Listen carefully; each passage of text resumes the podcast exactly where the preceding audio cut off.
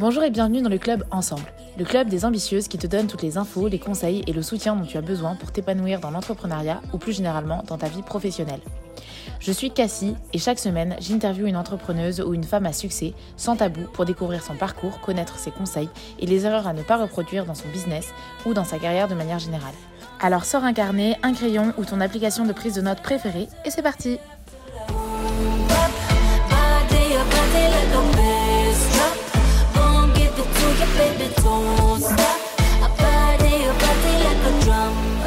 Elles se sont rencontrées aux États-Unis alors qu'elles étaient encore au lycée. Elles se sont retrouvées à Paris 7 ans plus tard et une expérience hors du commun les a connectées. Après une désillusion professionnelle pour chacune d'entre elles et de nombreuses idées d'entreprise abandonnées, elles décident de créer ensemble une marque de produits de beauté et bien-être responsable et innovante. Aujourd'hui, c'est Emma et Margot, les fondatrices de Kala, qui nous racontent leur histoire et nous partagent leurs réflexions entrepreneuriales.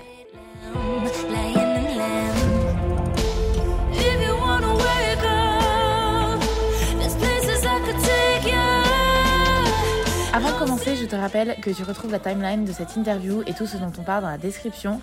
Pour me soutenir, tu peux laisser un petit j'aime sur YouTube et 5 étoiles sur Apple Podcast.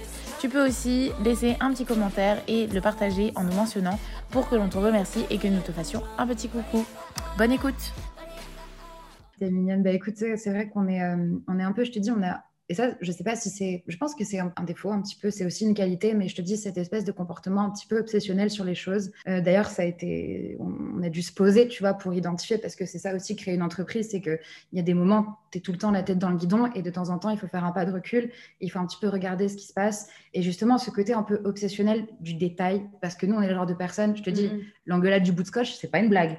Et c'est pas la seule. C'est surtout, ouais. C'est surtout pas la seule. C'est que c'est tout. C'est que même pour mettre une micro-phrase, toi, tu vas voir sur notre site internet une micro-phrase, on a probablement mis 50 minutes avant de dire que c'était cette phrase et on l'a changé trois jours après. Ouais, tu vois euh, Non, c'est pas ça. Ou si on utilise ce mot-là, ça va pas le faire. Moi, je pense que mm. le souci du détail, c'est très important. Mais du coup, on est aussi en train d'apprendre à être un petit peu moins obsédé par euh, les, les, micro, micro, micro choses. Parce que ça fait perdre du temps. Ça fait perdre du temps. C'est que des fois, il faut savoir aller à l'essentiel. C'est hyper important. Mais après, c'est vrai que c'est comme d'hab, c'est un arbitrage entre euh, le, détail, la, guillemets, la perfection, mais pas au sens euh, objectif, tu vois. La perfection dans le sens ce que tu as dans ta tête et ce que tu as envie de transmettre. Et après, accepter que, voilà, on en revient toujours à l'idéal et la réalité, que la réalité n'est pas parfaite et que du coup, ben, c'est pas grave, tu vas quand même, euh, voilà, c'est très important les personnes qui ont peur de lancer leur produit ou leur activité parce que c'est pas prêt, parce que c'est pas assez bien ou tout ça, allez-y. Parce que de toute manière, même si vous attendez à un truc parfait, il sera pas parfait votre truc. Donc franchement, dès que c'est à peu près prêt, euh, allez-y. Et de toute façon, vous allez avoir des critiques, des retours, tout ça, et vous allez peaufiner le truc euh, au fur et à mesure. Mm, mm. sincèrement, euh, ça sert à rien de, Sinon, tu te lances jamais, en fait. C'est ça. Sinon, on avait, sinon, on s'écoutait. Ah, mais. C'est comme un peintre qui peut peindre à l'infini sa toile, en fait. Mm. Il pourra toujours ajouter une petite touche de blanc, un petit truc. Non, au moment, il faut accrocher le tableau. C'est terminé. Il est, parfait. Voilà. Du coup, je vais rebondir sur vos disputes pour parler un peu de votre duo. J'aimerais savoir, euh, au cours de la création euh, vraiment de l'entreprise jusqu'à en fait la mise en ligne des produits cosmétiques, on va dire, comment vous êtes partagé les tâches? Est-ce que vous faisiez tout ensemble ou est-ce que c'était chacun euh, son truc? Ça dépend peut-être des, des moments. Et aujourd'hui, du coup, maintenant que les produits principaux sont en ligne, peut-être que vous avez une autre manière de procéder, je sais pas. Alors, au début, ça a été pareil, très difficile parce que, bah alors, moi, comme tu l'auras compris, je sors d'études. Donc, si tu veux, quand tu fais des études supérieures, s'il y a bien un truc que ça t'apprend, je pense, c'est à analyser, structurer, t'organiser. Et donc, du coup, c'est vrai que Emma, elle a plutôt fait euh, plein de petits jobs, elle a beaucoup voyagé. En plus, elle, après, elle est partie dans des métiers plutôt manuels, tout ça. Et c'est vrai que la mettre euh, derrière un ordinateur euh, toute la journée pendant des mois, ça a été un vrai challenge. Et du coup, au début. Ah ben, il fallait pas s'associer avec moi, en fait. Enfin, c'était pas la bonne idée. En fait, si tu pensais que c'était une bonne idée, moi, aux dernières nouvelles, j'avais les yeux fermés 40 heures par semaine, dans le silence, dans l'huile chaude chaude et la lumière tamisait les mains sur les gens. Sauf que moi, je me suis dit, c'est une bonne idée. Je savais pas pourquoi, mais c'était une bonne idée, tu vois. Et donc, du coup, au début, c'est vrai que ça a été, je pense, bah, difficile pour Emma de se mettre euh, derrière un ordinateur, sachant que même pour moi, c'était honnêtement euh, difficile. Parce que quand on a fait ce projet aussi, c'est pas pour rien, c'était aussi pour se remettre euh, dans du plus concret, tu mhm. vois, d'avoir les mains dans quelque chose. Enfin, j'adore être dans les plantes, j'adore créer les produits, tout ça, enfin, même parler à des gens, tu vois, genre pas être que derrière l'ordinateur. Mhm. Donc, ça, ça a été dur. Aussi, ça a été de répartir les tâches. Parce qu'au début, en fait, tu sais pas trop dans quoi tu es, doué, entre guillemets, puisque tu apprends. Donc, tu as un peu tendance à tout faire en même temps, à deux, enfin voilà. Mm, mm. Et petit à petit, il y a eu des crises où tu te dis, bon, là, c'est pas possible. Donc, du coup, tu fais une crise et euh, tu, tu, discutes et tu te rends compte qu'il faut diviser les tâches. Et c'est là où on se dit, bon, concrètement, Emma, qu'est-ce qu'elle peut faire? Margot, qu'est-ce qu'elle peut faire? Qu'est-ce qu'elle est plus à même? Et après, ça s'est fait naturellement sur certaines choses, on va dire finance, euh, la comptabilité, tout ça, bah, vraiment, c'est moi qui le fais, même si c'est pas ma passion, parce que je suis plus, euh, enfin, disons que j'ai les compétences pour faire ça. Emma, il y a d'autres choses. Euh, Emma, elle est naturellement douée pour le commercial, la communication. Et moi, les réseaux sociaux, c'est quelque chose que j'ai du mal, tu vois. Et elle, elle sait prendre des photos, elle sait faire des stories Instagram, elle sait faire tous ces trucs que moi, je ne sais pas faire.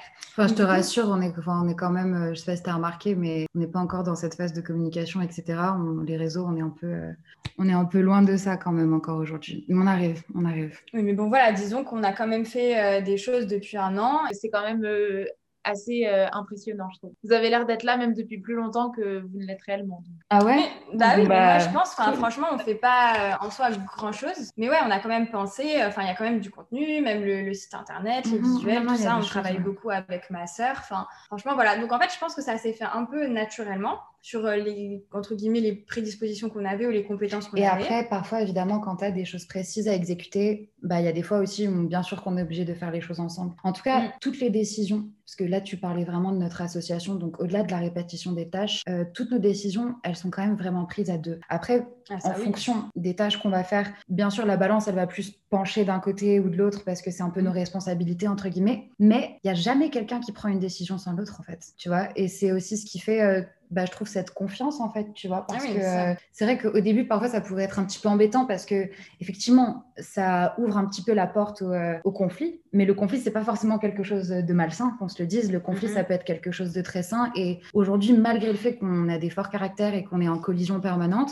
ça nous a quand même mené là où on est aujourd'hui en fait. Donc peut-être que si on n'était pas mise en permanence euh, face à face avec les opinions différentes peut-être qu'on n'en serait pas là en fait. Donc, euh, c'est ça, en fait, voilà, il y a quelque chose, c'est que vraiment, il faut dissocier les, les tâches qu'on se divise mm. donc au quotidien par euh, voilà, souci de compétences ou de temps ou de mm. euh, toi, tu préfères quoi? Parce qu'on a de la chance, on est deux, donc on fait ce qu'on veut en fait. Si demain, moi j'en ai marre de faire ça, on échange. Mm-hmm. Ça, c'est arrivé d'ailleurs, hein, qu'on échange des tâches. et après, voilà. et après, il y a vraiment la vision, le pourquoi on fait ça, comment on le fait et qu'est-ce qu'on fait, donc qui change en permanence, où là, on se consulte tout le temps. Mm, mm. Et après, euh, on apprend à gérer, on va dire, le caractère de l'une et de l'autre parce que toutes les deux, on a des gros défauts comme des grosses qualités. Et on apprend à gérer ça. Et ça, c'est vraiment difficile. Hein. Franchement, je pense que quand on s'associe comme ça, c'est comme une forme de couple, en fait. Parce bah et, l'entreprise, c'est le bébé. Non, mais sincèrement. Ça. Dans la vie, tu, ne t'éprouves jamais autant qu'à travers les relations puissantes, qu'à travers les liens voilà, tu te vois tous les jours, tu prends des grosses décisions ensemble. Enfin, mm-hmm. Franchement, il faut être accroché. Hein. Non, mais c'est ça, tu t'éprouves jamais autant que quand tu es, dans une relation dans la vie, que ce soit une relation d'associé, une relation amicale, une relation amoureuse. En fait, les gens de qui tu es le plus proche, c'est des miroirs. Du coup, ils te renvoient à toi-même et ils te font aller dans les tréfonds de tes défauts et aussi les tréfonds de tes qualités, du coup. Donc, c'est vrai qu'à gérer au quotidien, c'est euh, vraiment pas facile. Mais euh, si, euh, si tu demandais par rapport au, au litige qu'on pouvait avoir, etc., au début, bah, nous, on s'est rendu compte que quand il y avait une crise, il fallait faire preuve de beaucoup d'humilité, qu'il fallait se remettre en question dans la mesure du raisonnable, bien sûr, parce que parfois la personne en face de toi, elle a tort aussi, malgré le fait qu'elle puisse te reprocher des choses, etc. Donc, se remettre en question, mais toujours mesurer. Il faut faire preuve de changement, d'adaptabilité, et c'est ce qui te permet en fait de trouver les solutions. Et du coup, nous, on a fait une, petite liste des choses que, en fait, que nous apporte le conflit. Parce que finalement, c'est sincèrement, ça t'apporte des choses en fait. Et c'est vrai que nous est dans une société où on nous dit toujours le mal, c'est mal, il n'y a pas de place pour le conflit, il faut pas être énervé, il faut, éviter les tout ça, il faut éviter tout ça. Ça fait des non-dits après. Ça fait des, non des trucs en toi. Il n'y a rien de pire que le manque de communication. Et je trouve qu'on n'est pas assez invité, mais dans la vie personnelle et comme dans l'entreprise. En tout cas, c'est toujours des points de vue personnels hein, qu'on évoque, on dit on ne dit pas du tout qu'on détient la vérité ultime. On n'est pas assez invité à exprimer comment on se sent, à parler en jeu, à exprimer ses émotions, etc. Donc nous, ce qu'on a trouvé, c'est qu'évidemment, il fallait faire preuve d'humilité, qu'il fallait communiquer, etc. Et qu'en fait, ce conflit, euh, il amenait toujours à un apprentissage. Et que l'apprentissage, c'était toujours des stimulations, c'était des invitations à grandir, en fait, finalement, qu'il fallait faire preuve de courage, quand il y avait un conflit. Et que bah, avoir du conflit, assumer ses torts ou remettre en question l'autre, bah, c'est agir quand tu as peur. Le courage, c'est vraiment ça, c'est agir quand tu as peur. Donc, tout à l'heure, tu disais que la peur, c'était important. Mm. Ben, moi, je trouve ça hyper important. Parce que quand tu agis malgré le fait que tu as peur, c'est incroyable ce qui se passe. Quand tu es en face de la personne et que tu dois avoir une discussion et que tu as le cœur qui bat et que tu te dis, bon, allez, j'y vais, 1, 2, 3, et que tu mets une heure avant de lui parler. Non, mais le, courage, à ce moment-là, il est, il est, incroyable. Mm. Et je te dis, encore une fois, il n'y a que nous dans un sous-sol et tout le monde s'en fout, mais nous, on joue notre vie. Et notre relation, c'est notre vie aussi, tu vois. et du coup, donc, avec ce courage, le, le courage de t'exprimer et de donner place à la parole, à tes pensées, etc., c'est rentrer dans l'action. Et l'action, qu'est-ce que c'est? C'est l'inverse de l'inertie. Donc dans la vie, il n'y a rien de pire que, que l'inertie. Et attention, quand je parle d'inertie, c'est pas euh, le fait de prendre du recul et de se retrouver seul et de rien faire. Parce que rien faire, c'est bien. Tu peux faire des choses en rien faisant. Je sais pas si tu me comprends, mais je pense que oui. Mais l'inertie, c'est tout autre chose, tu vois. Et du coup, le fait d'être dans cette action, du coup tu t'exprimes, etc. Bah, là, ça y est, tu parles, t'expérimentes, du coup tu reconnais tes erreurs et qu'est-ce que ça t'apporte? Tout ça, bah, ça t'apporte de la sagesse. Et donc, une fois que tu acquiers de la sagesse, qu'est-ce qui arrive? C'est la gratitude. Donc, quand tu es, en plein de gratitude, sincèrement, il n'y a rien de meilleur. Tu es, reconnaissant pour ce que tu as et pour ce que tu as déjà accompli aussi. Parce que ça, c'est des choses que tu dois apprendre quand tu es dans l'entrepreneuriat. Parce que tu es tellement tout le temps dans ton travail que euh, tu en oublies tout ce que tu, tout ce que tu fais. et tu penses toujours que ça va être mieux après.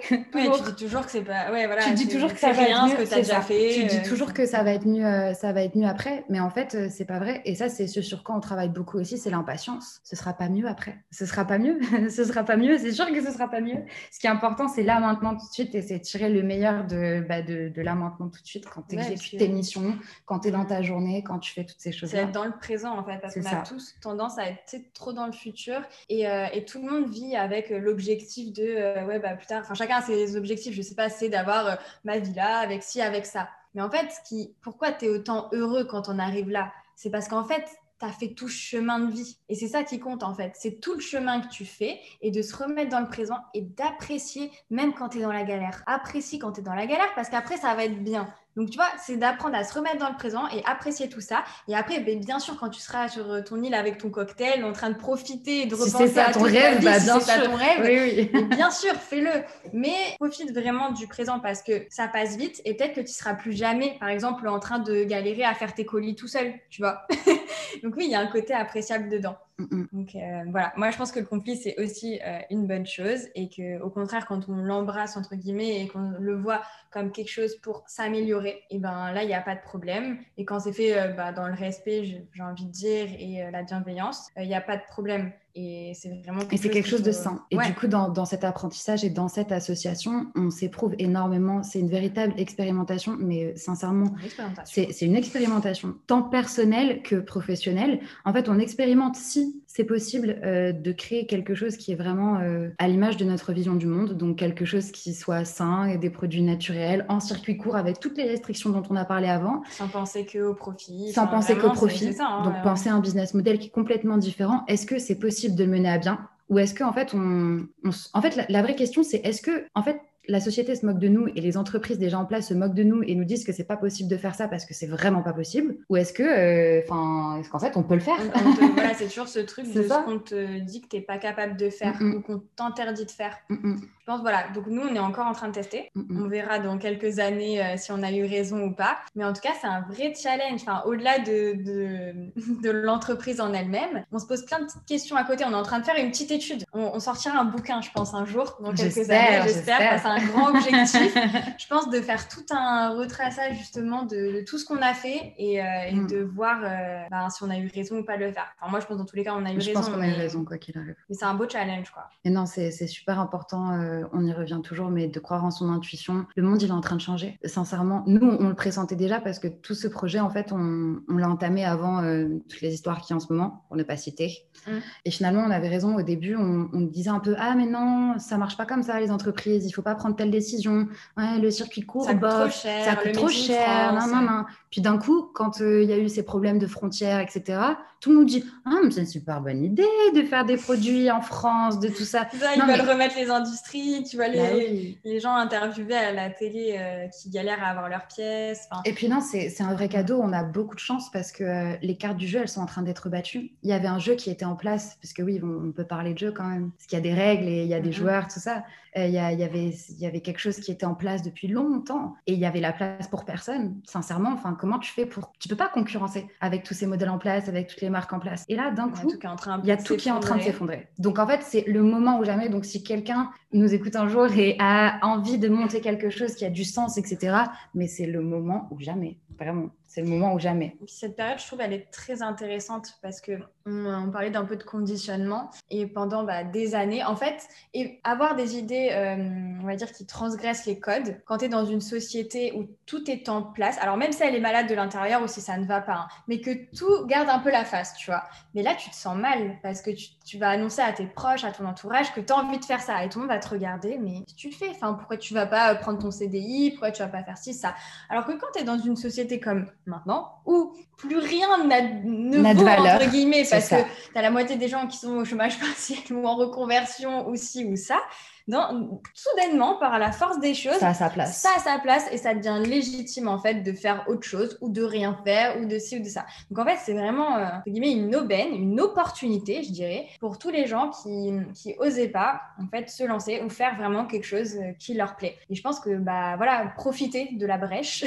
c'est ça. On sait pas combien de temps ça va durer. ils vont la refermer bientôt. Hein, on va repartir sur quelque chose. Non, en plus, je pense que ça reviendra vraiment jamais comme avant. Donc là, c'est vraiment le meilleur moment pour euh, créer, euh, créer son truc, je pense. Et puis, il n'y a que ça à faire, sincèrement. Enfin, là, il n'y a plus que ça à faire. ça remet les pendules à l'heure aussi. Enfin, ah On se dit, c'est, voilà, qu'est-ce que la vie On va philosopher. Hein. Mais quelle, est euh, notre mission, entre guillemets, à chacun? Quelle est ma mission? Qu'est-ce que j'ai envie de faire? Et d'un coup, tu te retrouves, voilà, on est tous plus ou moins chez nous, à se dire, bon, bah, qu'est-ce que je peux faire? Qu'est-ce, voilà, qu'est-ce que, qu'est-ce que j'ai envie de faire? Et du coup, bah, ouais, c'est, c'est logique, en fait. Je trouve qu'on revient à quelque chose de plus sain. En fait, faut être solide quand même, parce que je pense qu'il y a beaucoup de gens qui vivent mal ce qui se passe. Mais quand tu arrives à aller au-delà, je pense que c'est là, euh, tu as, atteint un niveau que tu n'avais pas avant, tu vois. Mm, mm. Bah nous, sincèrement, on est bien, hein. on se rend compte de ce qui se passe autour de nous, mais en fait, on, est tellement occupé à, faire ce, projet d'entreprise que du coup, Kala, euh, ça prend, euh, ça prend vraiment tout notre temps. Mais c'est top, et enfin,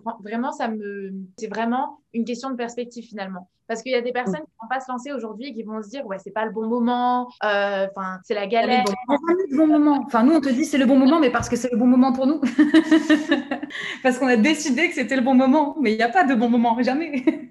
C'est une question Jamais. quand tu vois les choses finalement. Donc, euh, Bien sûr, c'est la vision que, que, tu vas porter sur les choses, sur le monde, etc. C'est aussi ça qui, euh, bah, nous, c'est ça qui nous guide, hein. c'est ça qui nous donne envie aussi, parce que sinon, euh, ce serait, serait pas possible si on, on, était là en train de se morfondre, de se dire que tout était, tout était terminé, qu'il n'y avait plus rien à faire, etc. non, mais c'est aussi un échappatoire quelque part, je pense. C'est que tu vois, tu trouves du sens dans quelque chose, donc tout de suite, tu peux mettre toute ton intention dessus et tu te coupes un petit peu de tout ce qui, de tout ce qui se passe à l'extérieur. Bien qu'on en soit consciente, ça fait pas partie de notre quotidien avec euh, tous ces conseils et toutes ces, ces pensées que vous avez partagées. Mon cerveau, il est en ébullition.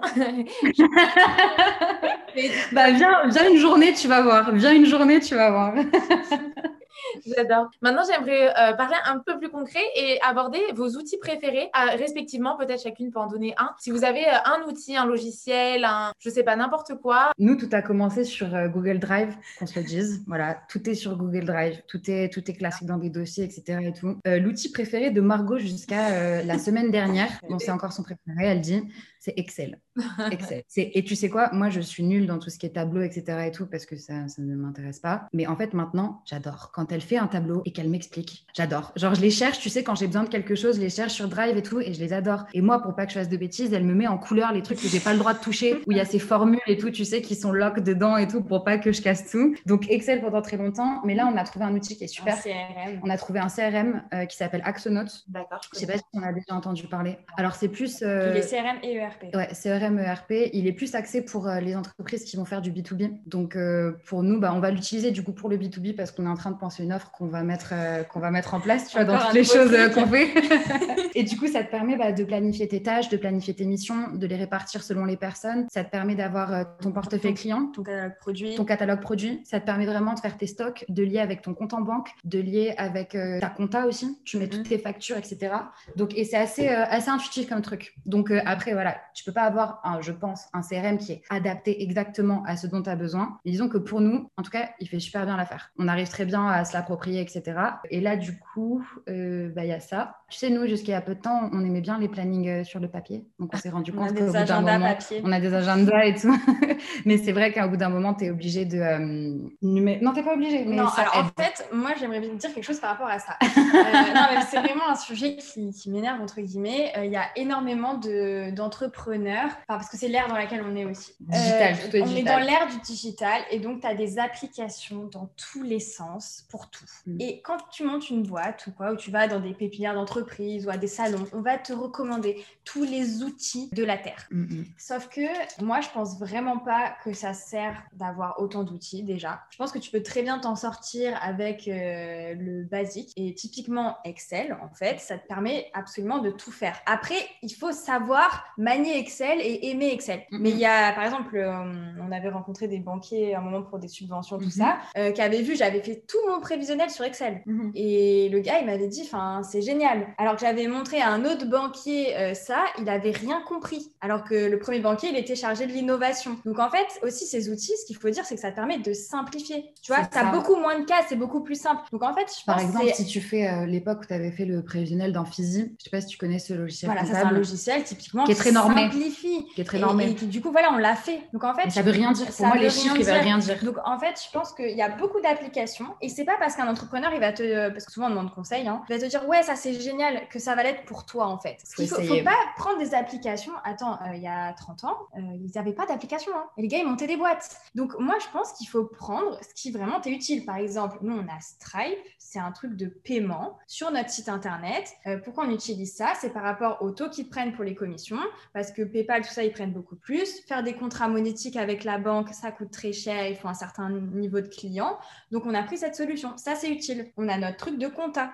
C'est Quadrabox, je crois. Ouais, Mais bon, ça, tu vois avec ton comptable en général. C'est très bien. Plateforme de drop où tu mets euh, tes fichiers, tes factures, tout ça. On a le Drive. Enfin, tu vois, on a quelques petites applis. Mais j'ai envie de te dire, ça sert à rien de les recommander, je trouve, dans le sens où, euh, s'il faut, ça va pas du tout correspondre à euh, une entrepreneuse, je sais pas moi, qui donne des cours de yoga en ligne. Qu'est-ce qu'elle va prendre Stripe? Non, ça. On s'en fout. Mais tu vois, par contre, euh, il y a aussi quelque chose de particulier et ce pourquoi en fait on ne peut pas tant te conseiller de ça là-dessus, c'est qu'en fait nous au niveau logistique, les produits ils sont vraiment très compliqués à mettre euh, dans des tableaux et etc. C'est très compliqué. Tu as vu, on utilise beaucoup de matières différentes. mesure, ouais. C'est obligé de faire un truc sur mesure. Donc C'est ça qu'on a fait un Excel aussi très ça. compliqué et qu'il faudrait qu'on crée un. En fait, nous, on est dans- aussi dans une entreprise qui a des produits qu'on crée. Donc, du coup, tu as ce côté voilà, logistique dont on n'a pas trop parlé, mais qui est énorme et du coup, qui est sur mesure. Si tu fais juste de la revente, t'achètes, t'achètes, tu revends. tes logiciels Oui, ils tu prends n'importe quel ERP de, la Terre euh, où tu as la case achat, donc tu mets tes produits et la case Client, vente. ouais, ça va te le faire Euh, très bien. si tu crées, avec nous on a le système des ampoules, enfin bon, on rentre pas dans le détail, mais c'est une logistique de fou. Tu es obligé d'avoir ton truc sur mesure. Donc en fait, euh, voilà, je pense qu'il y a plein de. Et après, pour des gens qui chercheraient des logiciels, euh, aujourd'hui il y a tout qui est très bien fait. Euh, tu tapes euh, 10 meilleurs CRM, tout ça, tu as des comparatifs. Enfin, nous on a fait ça pour le marketing digital parce qu'on cherchait un logiciel. Ouais, D'ailleurs, on va prendre Sending Blue. D'ailleurs, je pense qu'on va prendre Sending Blue parce qu'on cherche un, pareil, un petit logiciel pour le marketing pour pouvoir tout faire. Et pareil, on te sort HubSpot, on te sort plein de gros CRM qui coûtent super cher. À Alors toi d'identifier ce dont à tu toi as besoin. d'identifier ce dont tu as besoin. Nous, on a fait une étude personnelle. Il y a des gens qui recommandent pas du tout Sending Blue. Nous, on a regardé les critères. On s'est Ça dit, nous bon, va. pour nous, ça a l'air d'être bien. Pour ce qu'on veut faire. En fait, le conseil, c'est à chaque fois, euh, avant même de regarder ce que disent les gens et les fonctionnalités du logiciel, tu prends un papier, voilà, et tu listes toi ce dont tu as besoin, sans rien y connaître. Tu vois, par exemple, pour le marketing, ils te font des listes de fonctionnalités. Tu as envie de, mm. vomir quand tu mm. vois ça. non, mais désolé de l'expression. Et, euh, et, en fait, on a dit, bon, on ferme tout, prends ma liste. J'ai besoin de quoi? Dans mon logiciel de rêve, j'ai quoi? Voilà. Vraiment, c'est dans ma boîte, j'ai quoi voilà. Et après, tu ouvres ton ordinateur et là, tu regardes et tu coches et tu te rends compte bah, qui a, qui a pas. C'est ça. Donc euh, voilà. Et après, sinon, il y a un truc qui est pas mal, c'est le, je crois que ça s'appelle la fabrique du net, il me semble. Le forum? Un genre de forum. Euh, j'en avais regardé au tout, tout, tout début quand on voulait faire les business plans, tout ça. Je me souviens que j'avais ah dessus oui, et on est retombé dessus il n'y a pas longtemps pour le marketing. Et je crois qu'ils ont énormément, euh, c'est fait pour les entrepreneurs, tout ce qui est euh, conseil juridique, logiciel comptable, comment faire ton business mm. plan, comment choisir ton logiciel marketing. Et c'est vrai que nous, après, on est, je t'avoue, on n'est pas très tech, malgré le fait qu'on soit dans l'innovation d'un produit, etc. Donc, c'est pas forcément le genre de questions sur lesquelles on va être les plus pertinentes. On va, tu en conseil plutôt sur la méthodologie, la structure que tu, de pensée qu'on va dire que tu peux avoir par rapport à ça? Mais sinon, franchement, on n'est pas, on n'est pas doué dans le conseil de ça, sincèrement. Mais voilà, après. Parce que c'est vrai que souvent, euh, à vouloir trop s'organiser, à vouloir trop gagner de temps, finalement, on essaye toutes les applications, comme euh, même dans la vie perso, entre guillemets, tu as Evernote, tu as Notion, tu as euh, Trello, tu as nanani, nanana.